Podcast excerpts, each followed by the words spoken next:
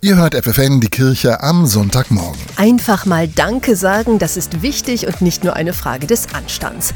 Sich zu bedanken heißt auch, anzuerkennen und wertzuschätzen, was andere für uns tun. Zum Beispiel die vielen ehrenamtlichen Helferinnen und Helfer, die in kirchlichen Institutionen dafür sorgen, dass Bedürftige eine warme Mahlzeit bekommen.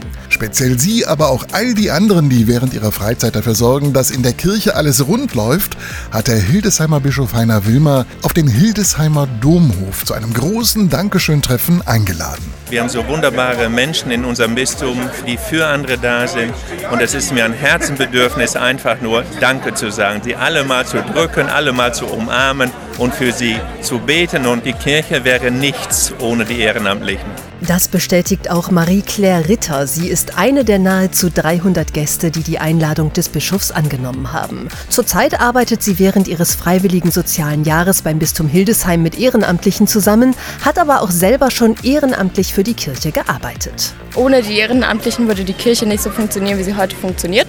Und deswegen bin ich immer total dafür, dass man den Dank ausspricht und es denen zurückgibt. Diesen Dank hat Ehrenamtler Gerd Herzberg gerne entgegengenommen. Das finde ich eine gute und lobenswerte Geste. Wenn das Bestand haben sollte, dann kann man vielleicht auf die Zukunft hoffen. Mal ein schlichtes Dankeschön hören bei Grillwürsten, Kaffee und Kuchen, Brot und Wein, das tut gut, sagt Claudia Pschybilla. Schon seit Kindertagen ist sie ehrenamtlich in der Kirche aktiv.